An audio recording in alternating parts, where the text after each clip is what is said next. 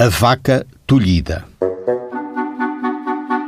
Diz Domingos da Silva que, por bem da justiça fareis, que José Mouzinho seja citado para vir a juízo, oferecer os itens seguintes e contestá-los, querendo, sob pena de revelia.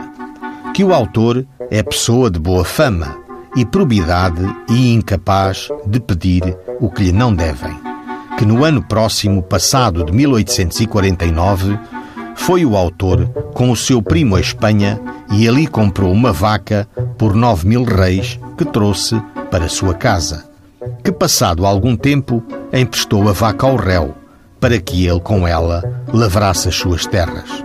Ora, o réu, segundo os autos e na versão do autor, sem receber licença ou autorização deste, vendeu no açougue a mesma vaca e apoderou-se do preço que lhe rendeu. Estava o réu obrigado a entregar a vaca emprestada ao autor, seu dono, depois que ela o serviu para o fim que a pediu, e não o fazendo, porque a vaca já não existia, devia ser obrigado, condenado, a pagar-lhe o seu valor.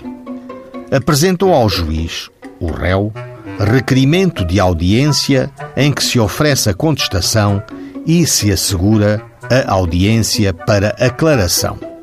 Assim, o réu confessa ter em 1849 tomado de empréstimo gratuito ao autor uma vaca para dela se servir durante a sementeira do referido ano, que a vaca emprestada, tendo sido empregada pelo réu exclusivamente no uso para que pelo autor lhe foi cedida, apareceu um dia de manhã tolhida e sem poder mexer-se, tendo ainda o réu, no dia anterior, lavrado com ela sã.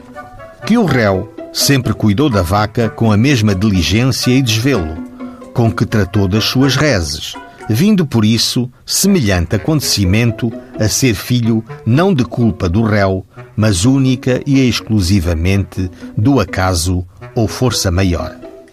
Defendeu-se ainda ao réu, dizendo que, encontrando-se a vaca emprestada no supracitado estado de doença, avisou o autor para que tomasse conta dela, dizendo-lhe como ela se achava e que o autor a foi logo ver com o alveitar e este lhe disse: A vaca está tolhida de ar que apanhou e o único remédio que agora há é matá-la e aproveitar-lhe a pouca carne que tem. Procedeu-se a julgamento. Como não se provou a culpa do réu no tolhimento da vaca, o juiz absolveu-o. Ignora-se por que preço foi vendida a pouca carne e quem a comeu. Na verdade, os autos disso não dão relato.